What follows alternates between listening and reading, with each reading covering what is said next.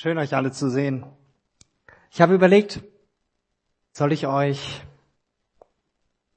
mit euch theoretisch darüber sprechen, was Glaube bedeutet? Soll ich euch tief theologisch herleiten, was Glaube ist und was nicht? Und dann fand ich diesen Poetry Slam, den wir gerade gehört und gesehen haben, der so gut auf den Punkt bringt, was Glaube ausmacht, auch wenn in der Kürze der Zeit und nur durch einmaliges Hören wir das gar nicht alles fassen können, was wir da gerade gehört haben. Was diese begabte Texterin hier verpackt hat in so kompakter Form. Glaube, darum geht es. Nicht nur heute, sondern in diesem ganzen Jahr. Wir haben gerade nicht nur kunstvoll verpackte Worte gehört, sondern eine tiefe Überzeugung, die ich dieser jungen Frau abspüre. Sie erreicht mit ihren Beiträgen bei YouTube mehrere Zehntausend Menschen und ermutigt sie dazu, Jesus zu vertrauen, Schritte mit ihm zu gehen, dass der Glaube an Jesus Christus wächst in der Tiefe. Glaube kann gar nicht anders gedacht werden als in Beziehung. Und er kann auch gar nicht anders gelebt werden. er kann nicht anders gelebt werden als in einer Beziehung zum dreieinen Gott. Ansonsten wäre Glaube nur etwas, worüber ich theoretisch spreche, was mich aber gar nicht persönlich betrifft. Das Glaubensbekenntnis, das wir gerade gemeinsam gesungen haben in dem letzten Lied, vor, bevor wir das Video geschaut haben, das würde sonst überhaupt keinen Sinn machen. Und daher möchte ich dich, möchte ich euch heute Morgen herausfordern, eurem Herzen genau hinzuhören und dich persönlich ansprechen zu lassen. Und zwar unabhängig davon, ob du schon lange glaubst und lange mit Jesus unterwegs bist? Unabhängig davon, ob du heute als Gast gekommen bist und mit Gott, Jesus und dem Heiligen Geist noch nicht so viel anfangen kannst? Und auch unabhängig davon, ob du vielleicht mal geglaubt hast und durch Ereignisse in deinem Leben oder Erfahrungen, vielleicht auch durch andere Christen und Gemeinden aktuell nicht mehr glauben kannst und nur heute Morgen zufällig hier gelandet bist. Oder diese Predigt vielleicht online anhörst. Die Jahreslosung lädt uns zum Glauben ein. In diesem Jahr 2020 werden wir durch diese Jahreslosung zum Glauben an den drei einen Gott eingeladen. Und wie gerade schon gesagt, ist Glaube immer etwas, was uns persönlich betrifft. Und zwar ganzheitlich.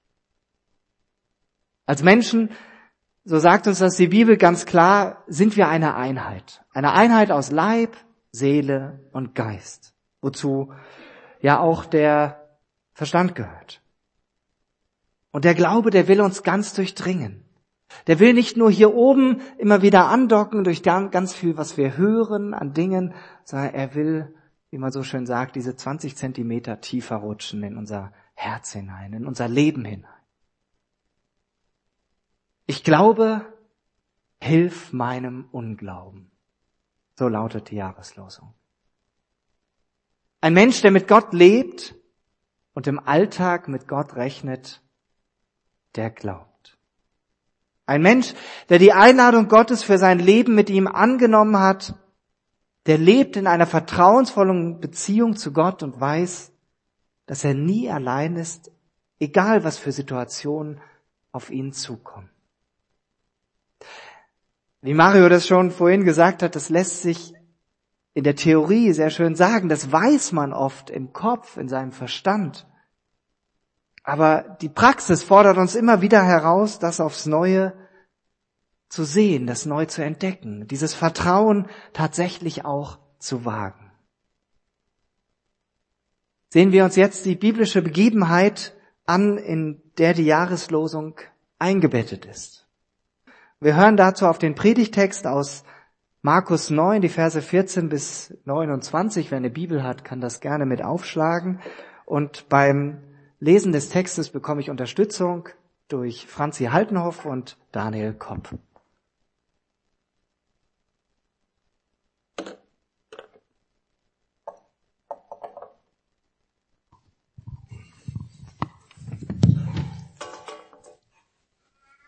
Als sie zu den anderen Gefährten von Jesus kamen, sahen sie dort eine große Menschenmenge um sie herum. Außerdem waren da Theologen, die mit ihnen diskutierten. Direkt als die gesamte Volksmenge Jesus erblickte, wurden sie sehr erstaunt und kamen sofort herbeigelaufen und begrüßten ihn. Worüber streitet ihr mit ihnen? Da ergriff ein Mann aus der Menge das Wort und sagte, Lehrer, ich habe meinen Sohn zu dir gebracht denn er ist von einem Geist beherrscht, der ihn unfähig macht zu sprechen. Und immer wenn der Geist ihn erfasst, da zerrt er ihn hin und her und er schreit und er knirscht mit den Zähnen und dann wird er ganz starr und unbeweglich. Ich habe deinen Schülern gesagt, sie sollen den bösen Geist vertreiben, aber sie waren dazu nicht in der Lage. Dazu sagte Jesus, Was für Menschen ohne Vertrauen seid ihr doch. Wie lange muss ich noch hier bei euch sein? Wie lange muss ich es noch bei euch aushalten? Bringt den Jungen zu mir. Da brachten sie ihn zu Jesus. Als er ihn erblickte, zerrte, zerrte der Geist ihn hin und her. Der Junge fiel auf die Erde, wälzte sich herum und hatte Schaum vor dem Mund. Jesus sagte, Jesus fragte den Vater des Jungen. Wie lange geschieht das schon so mit ihm? Er antwortete, von Kindheit an. Oft wirft er ihn ins Feuer hinein oder auch ins Wasser, um ihn umzubringen. Doch wenn du irgendetwas tun kannst, dann erbarme dich über uns und hilf uns. Jesus sagte zu ihm, Du sagst, wenn du kannst, alles ist möglich dem, der vertraut. Im selben Augenblick schrie der Vater des Jungen auf. Ich vertraue! Steh mir bei gegen meinen Unglauben. Als Jesus sah, dass die Volksmenge herbeigelaufen kam, wies er den gottwidrigen Geist zurecht und sagte, Du sprachloser und gehörloser Geist, ich befehle dir, komm aus ihm heraus und gehe nie wieder in ihn hinein. Da schrie er und zerrte ihn hin und her. Dann kam er aus dem Jungen heraus. Er lag wie tot da, so dass viele meinten, dass er gestorben wäre. Doch Jesus ergriff seine Hand und zog ihn zu sich hoch. Da stand der Junge wieder auf. Als sie dann in ein Haus hineingingen, fragten seine Schüler Jesus, als sie alleine mit ihm waren. Warum konnten wir den Geist nicht vertreiben? Jesus antwortete ihnen, Diese besondere Art lässt sich durch nichts aus einem Menschen vertreiben, als nur durch Gebet. Vielen Dank euch beiden für die Unterstützung. Ganz großartig.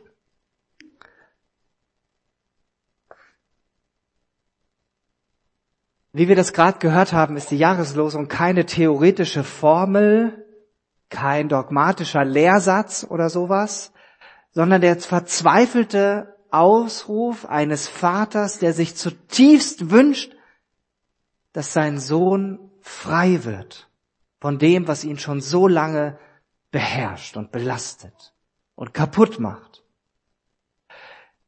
Jesus war zuvor alleine mit drei seiner engsten Schüler auf einem Berg gewesen. Er hatte dort eine Begegnung mit seinem Vater im Himmel gehabt. Mit Mose und Elia wird uns berichtet. Und währenddessen sind die anderen Schüler von Jesus unten am Fuße des Berges und da kommt dieser Vater mit seinem Sohn und bat die anderen neun Schüler von Jesus, seinem Sohn zu helfen. Doch sie konnten es nicht. Und ich kann mir das lebhaft vorstellen, wie diese Szene war. Da kommt dieser Vater mit seinem Sohn an und er schildert seine Not und die Schüler von Jesus, die sind mutig. Und ja, sie versuchen ihr Bestes. Sie hatten ja bereits so viel mit Jesus erlebt. Sie hatten bereits viel Vertrauen in Jesus aufbauen können und hatten konkrete Erfahrungen im Glauben gemacht. Sie waren dabei, wie Jesus besessene Menschen befreit hat, wie er Blinde sehend, Lahme gehend und Kranke gesund gemacht hat. Ja, Jesus hatte sie zuvor schon zu zweit ausgesandt und ihnen Vollmacht gegeben, sogar die bösen Geister auszutreiben. Sie riefen Menschen konkret auf, zu Gott umzukehren und dabei erlebten sie auch, dass im Namen Jesu Dämonen weichen mussten und dass sie Kranke heilen konnten. Die Bitte des Vaters war also für die Jünger jetzt keine völlig außergewöhnliche Sache. Sie waren mit so einem Phänomen wie Besessenheit vertraut, ja sogar schon etwas geübt, damit umzugehen. Aber dieses Mal, dieses Mal haben sie keinen Erfolg. Stattdessen entzündet sich daraufhin ein lebhafter Streit zwischen noch anderen umstehenden Menschen. Da waren auch einige der Theologen der damaligen Zeit, die sich für Jesus interessierten und die hatten durchaus andere Ansichten, was dieses Thema anging. Und die stritten mit den Schülern von Jesus. Wie sieht das bei uns heute aus? Welche Erfahrungen hast du schon mit Jesus gemacht? Wie konkret sind unsere Glaubenserfahrungen? Vielleicht konntest du schon einige Menschen einladen, zu Jesus umzukehren, damit er der Herr ihres Lebens wird. Und du durftest auf diese Weise zum geistlichen Geburtshelfer werden. Vielleicht hast du auch schon erlebt, dass du für Menschen um Heilung gebetet hast und die Person oder die Person dann auch gesund geworden sind. Vielleicht ist dir sogar schon mal dieses Phänomen begegnet, dass ein Mensch besessen war und von Dämonen befreit werden musste, beziehungsweise dann befreit worden ist. Ich persönlich durfte in meinem Leben schon immer wieder erleben, dass Menschen sich auf ein Leben mit Jesus eingelassen haben. Und es ist wunderbar, dabei sein zu dürfen, und das wünsche ich jedem Einzelnen von uns, dass wir diese Erfahrung machen. Warum? Weil Jesus uns genau dazu berufen hat.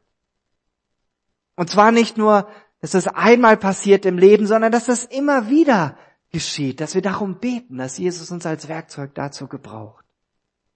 Das ist keine Aufgabe von Spezialisten wie Pastoren, der Gemeindeleitung oder anderen Leitungsverantwortlichen. Das, dazu sind alle berufen. Und genauso habe ich auch schon einige Male erlebt, wie Gott ganz konkret auf Gebet geantwortet hat und eingegriffen hat. Auch dazu fordert uns Jesus auf, dass wir mutig für andere beten und Gott ganz viel zutrauen, weil er der Herr unser Arzt ist. Andererseits ist es keine Garantie dafür, immer gesund zu sein. Und die Bibel sagt uns auch an keiner Stelle, dass wir durch dieses Leben hindurchgehen ohne Krankheit und immer gesund. Gott gebraucht Heilung oft dafür, damit Menschen, die ihn noch nicht kennen, ihn erkennen und sich in diese Beziehung zu ihm einladen lassen. Und deshalb gibt es Heilung auch heute noch auf der ganzen Welt. Der Glaube an Jesus bewährt sich dann aber gerade auch in den schwierigen Situationen und wir können gerade als glaubende Menschen für andere ein ganz starkes Beispiel sein, was es bedeutet, dass Jesus uns hält. Dass ein Mensch von Dämonen besessen ist, das gehört nicht zu meinen alltäglichen Erfahrungen. Aber ich habe sowas auch schon miterlebt. Und ich habe auch bereits mit Menschen gebetet, die um Befreiung gebeten haben und dann auch erlebt, wie diese Belastungen gewichen sind. Aber auch mir ist diese geistliche Realität manchmal fremd. Die Bibel hingegen spricht ganz nüchtern darüber, wie an dieser Stelle. Und ich möchte gerne an diesem Punkt festhalten, der Glaube an Jesus Christus, der hat immer auch konkrete Folgen und ist auch immer mit konkreten Glaubenserfahrungen verbunden. Denn das macht eine Beziehung aus. Da macht man auch immer Erfahrungen miteinander.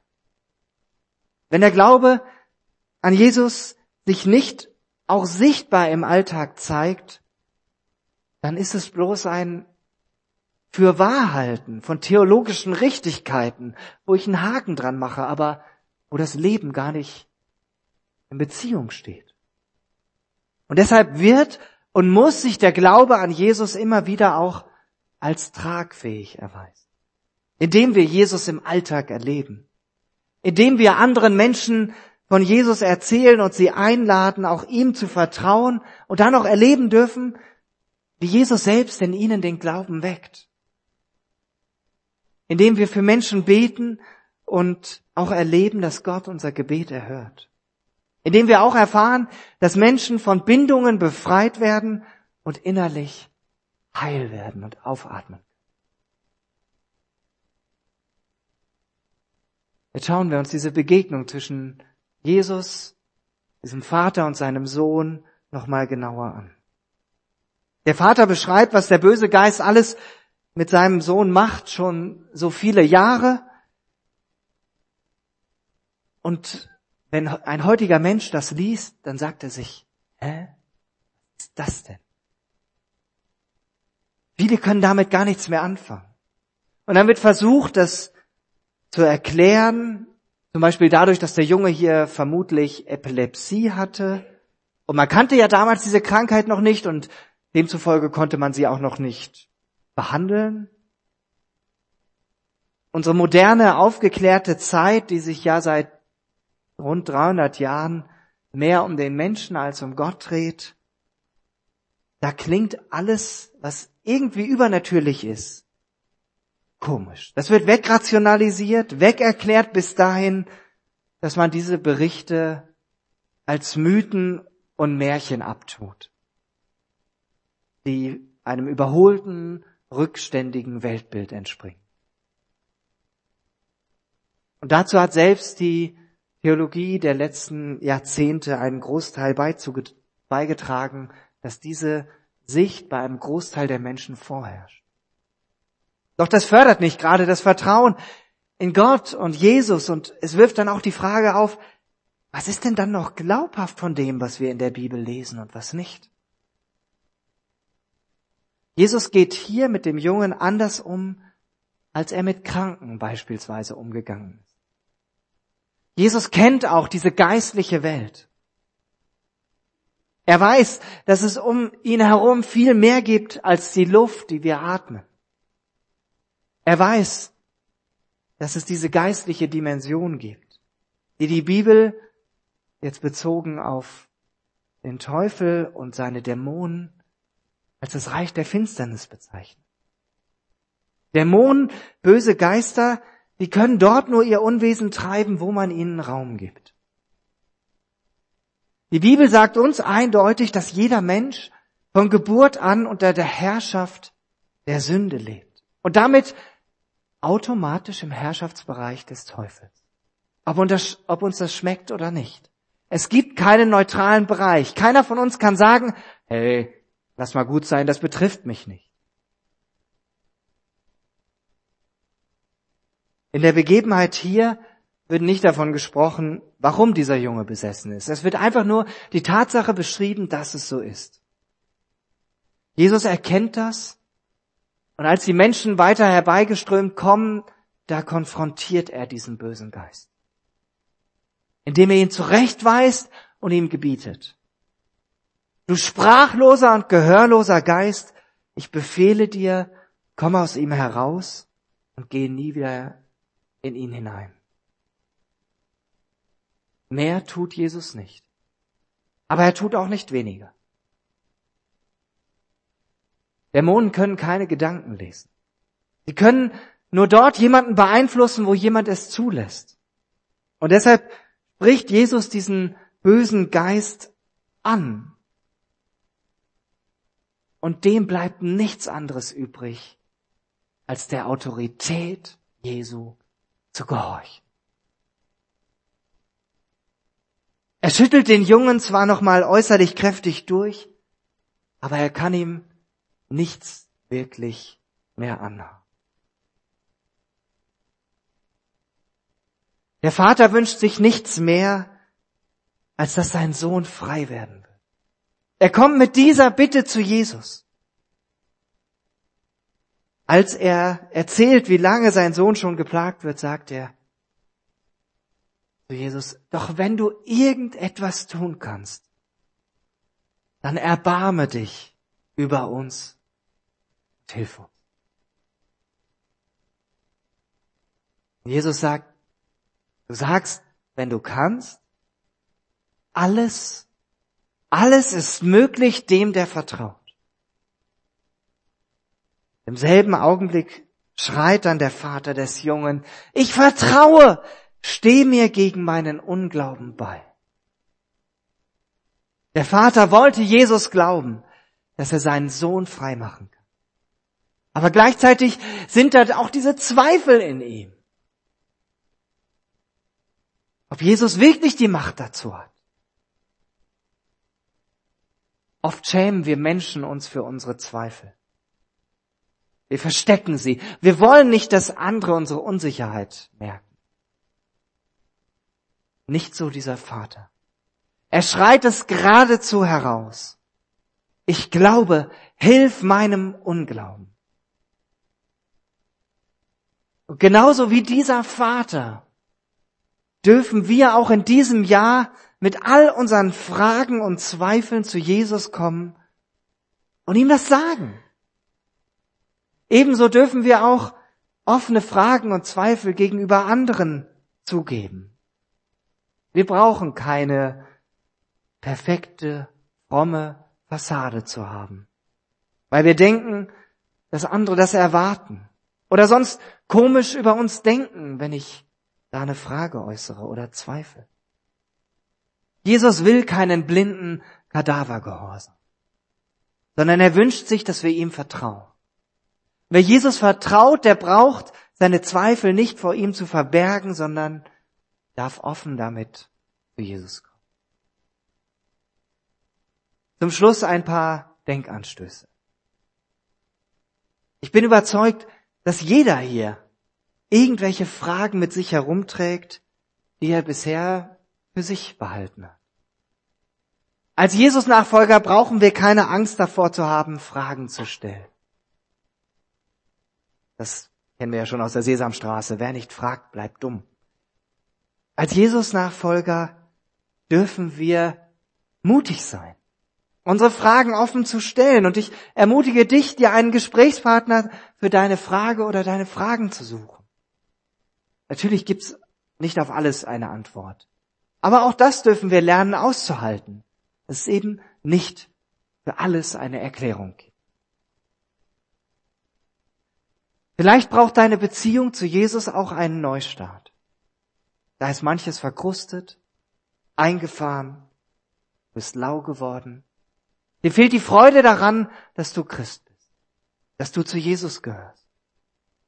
Und ich lade dich ein, in diesem Jahr ganz bewusst neu mit Jesus zu starten.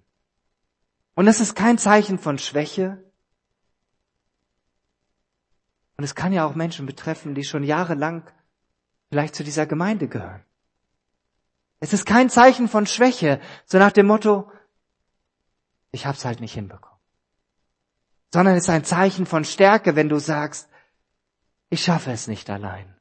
Und ich suche mir jemanden, der mich dabei unterstützt.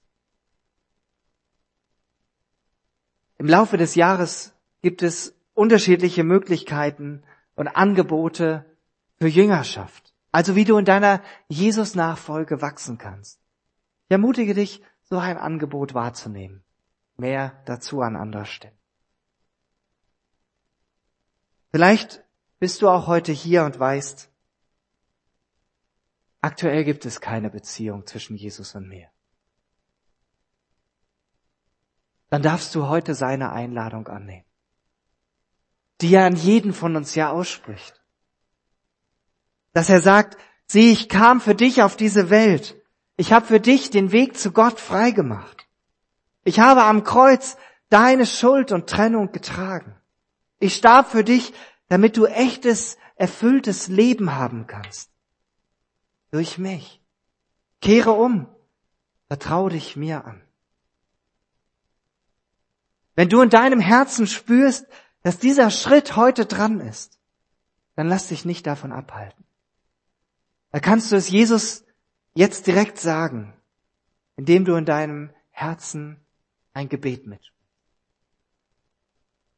Was hier gleich an der Leinwand eingeblendet. So ein Gebet ist keine magische Formel, sondern Worte, die helfen, einen Anfang mit Jesus zu machen, wo dir selbst die richtigen Worte fehlen. Lese dieses Gebet gleich langsam vor. Und wenn du dieses Gebet jetzt von ganzem Herzen mitsprechen willst, dann darfst du das gerne tun. Zuvor haben wir einen Moment der Stille.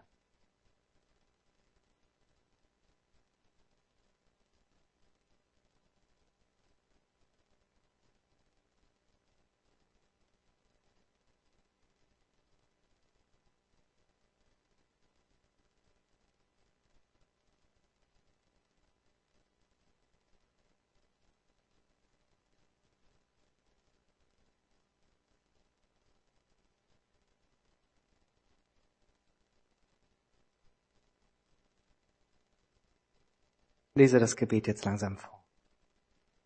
Jesus, ich danke dir, dass du mich lebst.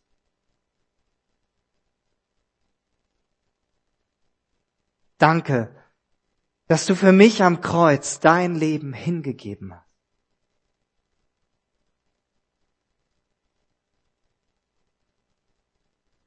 Danke, dass du der Schlüssel zu Gott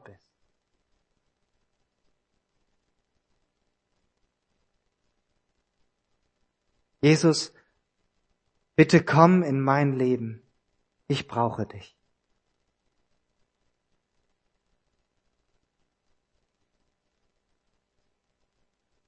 Jesus, bitte vergib mir, dass ich ohne dich gelebt habe und vergib mir meine Sünden.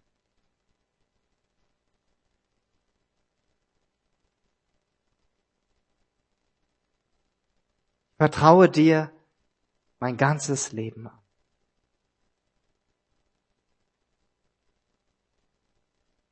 Du sollst mein Herr sein.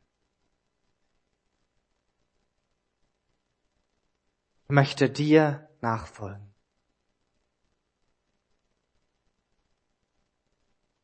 Wir gehören jetzt zusammen.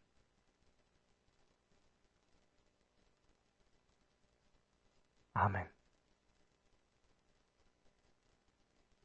Jesus ist der einzige Weg zu Gott. Er ist der Wegebner. Und wenn du dieses Gebet soeben mitgesprochen hast, dann gilt für dich jetzt, du bist jetzt ein Kind Gottes. Herzlich willkommen in Gottes Familie.